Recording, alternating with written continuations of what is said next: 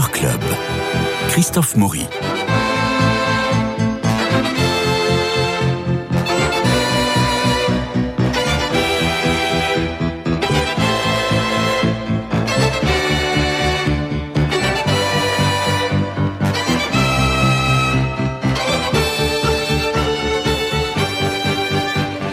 Laurent Bonneval, bonjour. Vous nous emmenez au musée du Luxembourg pour assister à une exposition sur, autour de, avec Léon Monet. Alors ce n'est pas Claude, c'est le frère aîné. Ils ont quatre ans de différence.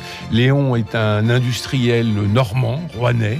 D'ailleurs, il va créer la, la, société rouennaise pour pouvoir à la fois investir, se développer et aussi aider son frère et euh, les amis de son frère, les impressionnistes. C'est l'année même où euh, Claude Monet peint Impression au soleil levant. Et puis, il va euh, collectionner ses œuvres et ce sont ces œuvres qui sont présentées au musée du Luxembourg où vous nous emmenez. Alors, ce qui est curieux, c'est que ces deux frères étaient liés de façon très affectueuse. Ils se sont séparés deux fois. Une fois parce que Claude ne remboursait pas ses dettes, et oui, Léon avait avancé de l'argent.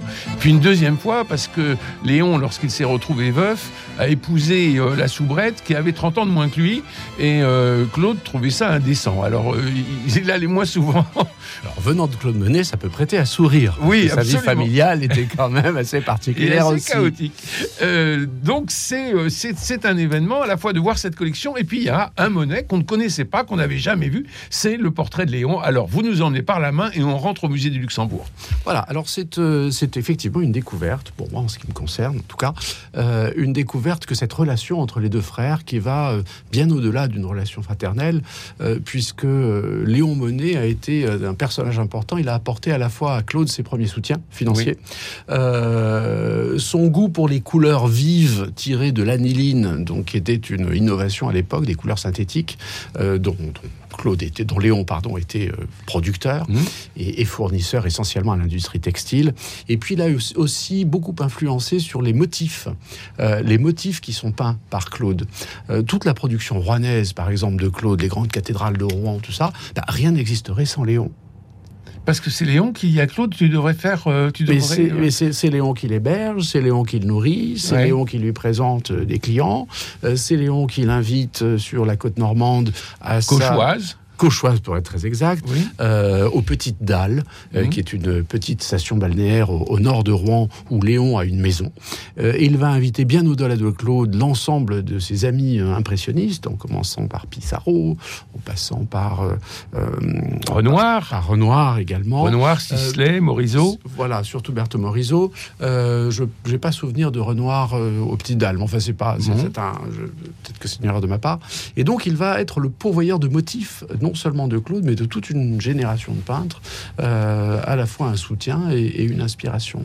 Alors, on a un peu des, des traits de caractère de cet homme, Léon? Alors, euh, lui, c'est le businessman accompli. Ouais. On peut pas faire plus dissemblable en fait que les deux frères. Mhm. Et ça commence euh, au grand désespoir de la tante Le Cadre, euh, qui, non pré- vraiment prédestinée pour la tante d'un peintre, en, en, 1900 en 1845, alors que Claude n'a que 5 ans. Son père, Adolphe, fait de mauvaises affaires, il est obligé de quitter Paris, et il va se réfugier, euh, économique en tout cas, euh, chez sa demi-sœur, euh, Jeanne Le Cadre. Et les Le Cadre, c'est un peu les, parents de substitution absolument idéaux pour les enfants monnaies, puisqu'ils sont très riches et ils n'ont pas d'enfants. Euh, que, que rêver de mieux? Donc du coup, la tante Le Cadre va un peu prendre sous son aile les deux jeunes, Léon, 9 ans, donc, et, et Claude, 5 ans. Léon, c'est l'élève appliqué, c'est Mhm. celui qui travaille bien. C'est le premier de la classe, c'est l'aîné. de La classe, c'est l'aîné. Il va travailler euh, gentiment dans l'entreprise euh, de sa tante et de, de- de- de son oncle par alliance, Euh, alors que Claude, lui, c'est le dissipé, c'est celui qui aime le dessin, c'est celui qui se part vagabonder sur les, les plages pour faire des, caricatures qu'ils vont aux touristes. Comme Qui est ça déjà colérique. Qui est déjà colérique. assez instable sur- sur- dans son humeur, euh, à la Voilà. fois très joyeux et très colérique. Euh, c'est- ah, ah, C'est typiquement un cadet. Ah, vous trouvez Oui. Ah, C'est possible. Faudra que j'en parle à mon frère. ça va être intéressant. Et donc, du coup, euh, leur, euh, leur perspective dans la vie est complètement différente. Euh, Léon, il va euh, réellement, en homme d'affaires avisé, maîtriser les, deux, les deux extrémités de, de la fourniture de, de colorants pour l'industrie, pour l'industrie textile rouennaise, qui est importante, qui produit ce qu'on appelle à l'époque des indiennes, c'est-à-dire du, du, coulon, du coton imprimé. Et en tant que chimiste de formation, il va représenter, être représentant de commerce de la société, pour la société Gégy et compagnie, qui est une société suisse qui fabrique des couleurs en aniline. Euh, il va ensuite être euh, directeur de l'usine euh, de cette même euh, fabrique, et pour donc qui est à Marom, à côté de, Rouen. Et euh, là où il maîtrise, et c'est un coup de génie finalement commercial, les deux extrémités, il est le fondateur de cette fameuse société industrielle de Rouen qui regroupe tous les clients. Donc grosso modo, il a tous les clients dans sa société industrielle. Il est précisément le représentant euh, de la, la fabrique locale de, de, et il devient directeur donc de l'usine de Marom, ce qui lui permet d'atteindre une aisance financière et une importance sociale euh, vraiment euh, importante sur, sur Rouen. Et alors, donc, tout de suite, il va aider Claude. Voilà. Alors tout de suite, oui. Dès le début, Oui. Euh, il a une certaine, il va documenter. C'est ça qui nous intéresse finalement. Il va documenter les débuts de son frère Claude. Et, euh, il va, C'est-à-dire? Eh ben, il va, euh, il va écrire à son sujet. Il va collectionner ses premières œuvres. Mhm. Euh, il va racheter, par exemple, le premier carnet de dessin que Claude a, a réalisé. Un carnet de dessin qui a sans doute été vendu à un marchand local qui s'appelle Lebas par le, le- le jeune Claude Monet, qui ensuite va se, trouver- se retrouver en salle des ventes, donc en 1893, euh, carrément, euh, quasiment 20 ans plus tard. Non, pas Les monnaies à Durand comme, euh, comme marchand. Ah ben pas quand il est jeune, non, pas, Oui. pas dans les années 1850. Donc c'est un, un- un- un carnet de dessin très, très, très classique. On est très loin encore du Claude Monet des, de la grande époque. Mhm. Et son frère va racheter ça en salle des ventes par sorte, une sorte de piété fraternelle. Et puis il va le faire dédicacer par son frère en 1895. Et puis il va collectionner donc les premières œuvres de, Monet. Et donc ce que l'exposition permet de découvrir, ce sont les débuts de Claude Monet. Et, pour documenter les débuts de son frère, il, colle à l'arrière de ses tableaux des étiquettes manuscrites dans lesquelles il explique voilà, ce, euh, ce tableau date des débuts de mon frère, époque à laquelle euh, il signait euh, Oscar Monet. Car il s'appelait Oscar Monet. Oscar, Oscar, Claude. Oscar Claude, oui. Et donc il a, il a interverti, il a choisi le deuxième prénom par, par la suite. Tout ça, il le documente. Il va faire partie de, de ceux qui ont, de manière un peu artificielle, il faut bien dire, créé la première cote des euh, artistes impressionnistes. Oui. Vous savez que en 74, Bah, ils étaient au Salon des Refusés. Hein. voilà. Voilà. Ensuite, Donc- en 1874, ils se font une, une exposition euh, Ouais. sur mesure. Chez Nadar. Chez Nadar. C'est de là que naîtra le- le- l'expression même d'impressionnisme. Mhm. Et c'est une histoire qui est bien connue. Ce qui est moins connu. Cézanne refuse de payer la location. Ah, je savais pas. Vous saviez pas Ah ça non, il, vend trois tableaux, il refuse de payer la location. Donc Renoir était furieux parce que c'était lui qui tenait les, les cordons de la bourse pour Bah cette oui, exposition oui, chez. Nadar. Et alors, c'est Renoir qui, derrière, un an plus tard, organise, enfin, en tant qu'expert, et l'expert de la première vente impressionniste aux enchères. Mhm. Le but étant de créer de manière complètement artificielle, évidemment, une cote pour ces jeunes peintres. Eh oui. Alors comment est-ce que ça marche? Eh bien, tout le monde se réunit pour mettre des tableaux à la vente. Et qui achète derrière? Ben, Durand Ruel, pour commencer. Mhm. Le premier qui était intéressé à voir apparaître une cote pour ces artistes. Et puis le deuxième enchérisseur, figurez-vous, c'est Léon. Léon qui va acheter, alors là où euh, Durand Ruel achète 18 tableaux, Léon est plus modeste, il en achète 3. Il va acheter deux tableaux de son frère et un tableau de l'ami Renoir. Formidable. Et donc on a vraiment les toutes premières œuvres, et de l'un et de l'autre pour le coup, dans la collection de, de Léon. Alors là, l'exposition euh, au musée du Luxembourg euh, qui euh, est jusqu'au 16 juillet, l'exposition, c'est une petite exposition, mais il y a quand même une centaine d'œuvres, donc il y a beaucoup, il y a beaucoup à voir. Et alors, on voit la collection de Léon. Alors, pas seulement. Voilà. Pas seulement. On voit une partie de la Oui. collection de Léon, et puis on voit également des œuvres qui ont été vendues à cette euh, vente des impressionnistes de, de, de- de 1875, donc la vente aux enchères. Euh, il y a aussi des, des, des œuvres d'un photographe qui s'appelle Le Gray, qui à la même époque, vers 1856, euh, voilà, et essaye de capter les mêmes effets finalement. Le Grec qui euh, qui a été le, le premier photographe, et en Égypte, et, et, euh, et en Palestine, hein, Tout à fait, oui, oui. Dans, Ouais. un autre, dans un autre registre. et qui était un ancien peintre. Ah, je savais pas que Oui. c'était un seul peintre. D'accord. Oui, oui. C'est pour ça qu'on a, on a, on, a des photographies qui, qui ont une composition proche euh, d'une œuvre picturale. Oui, c'est ce que l'exposition met, en, exergue, justement. Je ne savais pas que c'était un ancien peintre. Tout s'explique maintenant. Et, euh, et, on a également les, les, des caricatures qui ont été réalisées par le jeune Oscar lorsqu'il traînait sur les plages euh, normandes. Euh, on a un ensemble d'œuvres qui dépasse largement, quand même, la collection de, de, Léon Monet. Alors, le clou du spectacle, le clou de la, collection, c'est ce portrait de Léon Monet que si on vous nous regardez sur YouTube, vous pouvez voir derrière nous oui. Tout à fait. Alors, vous allez nous en parler. Alors, ce portrait, en fait, euh, c'est le mal-aimé de la collection de Léon. Léon le déteste. Mais non. Mais si, et il le planque. Il y a une affection formidable dans ce, dans ce tableau. Eh ben, tout est sujet à interprétation. D'accord. Et euh, c'est sans doute le reflet de la relation entre les deux frères. Euh, quand on voit bien ce portrait, il y a quand même un côté assez hautain, pas très franc, il nous regarde un peu de travers, mhm. il nous, voit, nous regarde de haut. Alors quand on voit l'ensemble du, du, tableau, c'est un peu plus visible, il est un peu en, contre-plongée. Euh, donc on a un sentiment de, de défiance finalement euh, de la part de ce... D'autorité. D'autorité.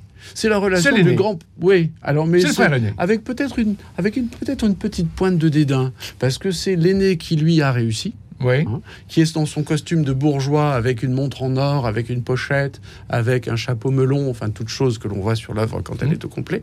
Euh, euh, et, tout ça à l'époque, bah, Claude, on est encore bien loin. Et donc cette, cette distance qui a comme ça, cette supériorité de l'aîné sur le cadet, euh, c'est quelque chose que Claude consciemment ou pas consciemment a rendu, mmh. mais que Léon a sans doute moyennement apprécié. Et donc il va planquer ce tableau dont on ne découvrira l'existence qu'à sa mort. Et ce sont ses descendants qui l'accrocheront dans le salon à une place d'honneur.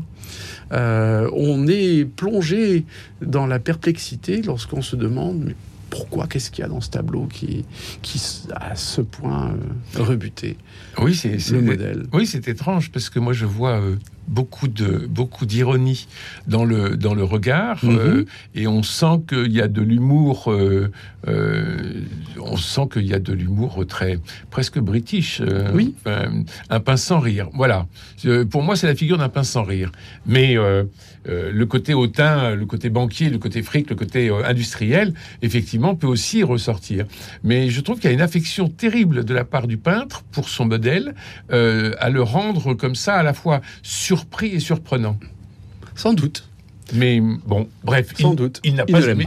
Il n'a pas aimé ce tableau. Il n'a pas aimé ce tableau et donc il donc, il n'a pas acheté. Son frère lui a donné. Ah, lui a donné. De toute façon, oui, c'était un cadeau. C'était un cadeau. Euh, et, euh, et c'est un tableau qui est intéressant. Un autre titre. Claude estimait qu'il était inachevé. Ah oui. Qu'il était pas très, voilà, pas très léché, pas très fini, donc il voulait y apporter une, une, une couche supplémentaire. Et, et, ce sont ses amis Sisley et Renoir qui l'y en ont dissuadé en lui disant que non, non, ce tableau avait une verve, une présence, une énergie euh, qu'il allait perdre. Mais oui. trop vouloir en faire. Mais oui, et c'est la première fois que ce tableau est exposé? Oui, tout à fait. Et alors il appartient à qui aujourd'hui? Aux descendants de Léon, de, Léon, ici présent. De Léon Monet. Oui, tout à fait. Et c'est formidable. Donc c'est un peu le clou d'exposition. C'est vraiment la, la, grande redécouverte. Mais j'ai beaucoup aimé les autres portraits, parce qu'il y a d'autres portraits de ses enfants et de sa belle-fille également, mhm. Blanche, mm réalisés par, euh, par Monet. Et les portraits de Monet, il faut le souligner, sont rares. Autant Renoir, il a toré la figure humaine, c'est un fin psychologue, c'est un, c'est quelqu'un qui adore rentrer dans, dans, les relations entre, entre ses modèles mhm. sur, sur un tableau. Donc Monet préfère les meules. Voilà. Claude Monet, c'est les paysages, c'est la flotte, tout, ce qui, tout ce qui reflète, etc. C'est le paysages, c'est le plein air. Et même dans, ces, euh, dans, les, quelques toiles dont on a pu identifier les, modèles, comme par exemple les fameux coquelicots, mmh. euh, c'est euh, sa femme et son fils au, mmh. premier, au premier plan. Mmh. Vous reconnaissez quelqu'un? Non. non, ils n'ont pas de face, ils ont pas de visage, rien du tout. Non, ce sont des silhouettes. Ce sont des silhouettes. Ils ne s'intéressent absolument pas à la figure humaine et c'est finalement une grosse surprise de découvrir la, la finesse psychologique des quelques portraits euh, qu'il a pu réaliser. Alors dans un cadre familial, hein, sinon ça n'intéressait pas encore une fois. ce sont les portraits de, de ses deux fils, de sa future belle-fille et, et celui de, de, Léon qui était euh, inconnu. Alors on voit euh, euh, donc euh, ces toiles, mais on voit aussi des livres de couleurs, on voit des échantillons de tissus, on voit des estampes japonaises, on voit des, des documents d'archives et des, et des photos de famille. Donc on est vraiment plongé dans même l'objet même monnaie. Oui. Alors, ce qui est très intéressant, il y a plusieurs choses. Euh, tout ce qui est photo de famille a permis de, de reconstituer, euh, de mettre un visage en fait sur, Sur des gens noms. qui jusqu'à présent n'étaient que des noms. Euh, pour ce qui est des, des livres d'échantillons de, de tissus et, et de fils, ce sont des ce sont des textiles qui ont été teintés à l'aniline, justement avec cette aniline qui était produite Chez Léon. produite chez Léon dans la fabrique de, de Maromme. Et ce qui est très intéressant, c'est le but de l'exposition, c'est de montrer cette espèce de porosité qu'il y a entre les deux mondes. On pouvait la suspecter parce que euh, le père des deux garçons, Mhm. Adolphe, était déjà négociant de tissus. Mhm. Le premier mécène et premier époux de la femme, euh, la deuxième épouse de, de Claude Monet, donc Ernest Hochedet, et lui aussi négociant de tissus. Donc on sent qu'il y a anguille sous roche quelque part, on est dans un petit milieu. On est presque chez l'époque là. peu, à peu près dans un genre différent. Euh, et, euh, et donc, on, sent qu'il y, a une, enfin, qu'il y a- y a un milieu industriel et professionnel qui est, qui est derrière tout ça. Et là, on voit le jeune euh, Léon, donc, qui n'est pas tombé très loin de, de l'arbre, puisqu'il se met lui aussi, il, il consacre ses talents de chimiste à la fabrication de, de couleurs à l'aniline, et on voit comment ces couleurs à l'aniline passent euh, de l'industrie textile dans la peinture des impressionnistes progressivement. Ce sont des couleurs qui sont beaucoup plus euh, criardes, beaucoup Ouais. plus franches, beaucoup Ouais. plus éclatantes que les pigments naturels. Et ça, les impressionnistes vont adorer Bien au sûr. point que euh, vers 1900, à la fin de la période impressionniste, 80% de la palette des impressionnistes est constituée de couleurs synthétiques. Ce qui n'est pas une surprise puisque ce sont des peintres qui se voient comme les peintres de la modernité. Ces fameuses palettes blondes, écrivait Zola. Je ne sais pas s'il parlait de celle-là. C'est possible. Euh, et puis on a, euh, euh, on a de, ces estampes japonaises parce que c'est la mode, parce que quoi? Ah oui, parce que c'est la même chose. Ces estampes japonaises, elles sont imprimées aux couleurs à l'aniline, exportées Mmh. par GJ au Japon, et qui nous reviennent sous forme d'estampes sur papier crépon. Mhm. Voilà pourquoi Léon les collectionne. Et ce qui est amusant, c'est de penser à la collection d'estampes japonaises de Claude, Oui. qui sont dans des teintes pastel de la fin du 18e, début du 19e siècle, et de les comparer aux couleurs criardes des estampes à l'aniline de son frère Léon, qui admirait surtout euh, bah, le résultat de ses propres travaux de chimiste. Léon meurt euh, neuf ans avant Claude. Oui, Euh, il meurt en 1917. Oui. Et il meurt pendant la guerre. Il meurt pas à la guerre. Non, non, du tout. Euh, et comment Claude va, va vivre ce deuil? On le sait, on le, Oui, on l'indique un peu dans Alors, cette on l'indique. exposition. Alors, on l'indique pas forcément dans l'exposition. Euh, c'est pas vraiment le, le, le, le- non, c'est pas vraiment su- le sujet Mhm. de l'exposition. Euh, il va le vivre mal parce qu'ils étaient brouillés. Là, ils étaient brouillés Toujours pour un certain nombre. Ah non, la vraie raison, la grosse grosse brouille en fait, Ouais. bon, elle est double. C'est plus une question d'argent parce que parce que Claude rembourse à son frère hein, à partir Ouais. de 1885. Non, c'est euh, la soubrette? Alors, c'est la soubrette. La soubrette qui était la vieille maîtresse de Derrière les fagots, qui avait déjà fait à Léon 11 ans auparavant une fille légitime. D'accord. Voilà, donc il ressort de Derrière les Et fagots. ça, c'était un accident de buanderie. Sans doute, Ouais. mais d'il y a 11 ans. Et elle était toujours dans les par... elle était toujours dans la buanderie. D'accord. Et donc, euh, lorsque la femme légitime, Étiennette, décède, c'était la tante affectueuse, c'était celle qui, euh, qui avait hébergé euh, Léon, euh, Mmh. pardon, Claude. Non, non, le, le premier fils, Jean, le premier fils de Claude, Oui. Jean. Lorsque Jean va travailler dans la fabrique de son oncle, Léon, parce que Jean va travailler dans la fabrique de son oncle, Léon, celle qu'il héberge, qu'il nourrit au quotidien, c'est la tante Étiennette. Et lorsque la tante Étiennette meurt, c'est Jean qui est là pour déclarer à l'état civil la mort de sa tante, d'où une Mhm. grande proximité. On imagine bien que pendant les 11 ans où Léon avait cette maîtresse cachée avec cette fille légitime, bah, la tante Étiennette n'était pas complètement dupe. Mhm. Et que donc, voir à son décès surgir la maîtresse euh, d'il y a déjà fort longtemps sur le devant de la scène qui devient épouse légitime, ça n'a pas plu. Sortir de la buanderie pour aller dans le salon. Voilà. Voir la chambre à coucher. Exactement. Pour ça, elle n'avait pas attendu de sortir de la buanderie, Oui. visiblement. Et donc, Il est bien, on est obligé de, noter que du côté de Claude Monet, on est assez mal placé pour donner des leçons de morale en la matière, encore une fois. Oui. Mais, euh, mais ça va mal passer. Mais surtout, la véritable source de la brouille entre les deux frères, c'est lorsqu'en 1909, Jean quitte, il a fait toute sa carrière euh, dans l'usine de son oncle, il quitte euh, l'usine de son oncle avec une bronchite chronique dont il mourra. Et pour Claude, c'est son frère Léon qui a empoisonné son fils en lui faisant respirer toutes ces, valeurs de, ces vapeurs de cochonneries diverses et variées dans l'usine de Marom. Donc c'est beaucoup plus grave. Ah oui, c'est beaucoup plus grave comme brouille que des euh, histoires de, de soubrette et, de dettes mal réglées. Et en 1911, donc bien avant son décès, deux ans après la, rupture, euh, Léon va venir rendre visite à Claude, à mmh. Giverny, et il va trouver porte close. Claude ne lui ouvrira pas. Mmh. Et lorsque son frère meurt, des années plus tard, donc euh, 6 ans plus tard, en 17, euh, Claude va regretter amèrement de ne pas avoir renoué avec son frère à cette occasion-là. Le portrait que nous voyons est de quelle époque? Bien avant, 1874. D'accord. Donc 1874, euh, il a euh, il a 40 ans. Oui, voilà, c'est ça. c'est ça. Et donc ils ne se reverront plus jamais et il va fermer 38 ans. Et, il va fermer la porte euh, parce que son fils Jean est mort. Exactement. mais il faut le comprendre aussi.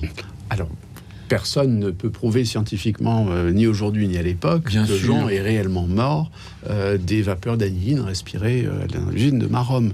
Mais c'était en tout cas. oui, parce que Léon aurait pu en mourir dans ces cas-là, ou d'autres Ou d'autres. Voilà, il devait y avoir une fragilité forcément chez une fragilité chez Jean. Bon. L'exposition euh, inscrit définitivement Léon Monet dans la biographie de Claude, et j'avoue que j'ai lu des biographies de Claude Monet, mais je n'avais pas vu l'intensité de cette relation avec, euh, avec Léon, donc il faut toutes les réécrire. Euh, oui, sans doute, mais c'est tout le mérite, si vous voulez, de ces expositions euh, euh, de ces dernières années qui mettent en lumière les artistes sous l'angle d'un personnage qui peut paraître secondaire. Oui. Parce que, effectivement, on n'en a jamais entendu parler. On voit mal quel rapport il peut y avoir entre le, frère chimiste et puis l'artiste. Et, toutes ces expositions, justement, elles, elles révèlent des personnages qui ont eu un rôle en coulisses fondamental. Énorme. Euh, à la fois, comme vous le disiez, a, presque dicté les, euh, il a inspiré ses motifs. Inspiré il a inspiré ses motifs. Il a trouvé ses premiers clients, enfin en partie. il euh, lui a apporté une, euh, une aide financière. Une aide matérielle chaque fois qu'il lui achetait des tableaux, effectivement. et, pas qu'à lui, aussi à ses copains. Et aussi à ses copains. C'est amusant, il y a une lettre qui est exposée qu'il écrit à Pissarro. Léon, Léon. donc écrit à Pissarro pour l'inviter dans sa maison de, des bords de mer aux petites dalles. Et, et il l'appelle le soldat impressionniste il invite le soldat impressionniste à venir rejoindre Claude, qui est mmh. déjà aux petites dalles en train de, en train de peindre. Et cette expression, elle en dit long sur la conscience qu'il a, Léon, de vraiment participer à un mouvement militant Ouais. Miles, un militiste, soldat, c'est la même chose.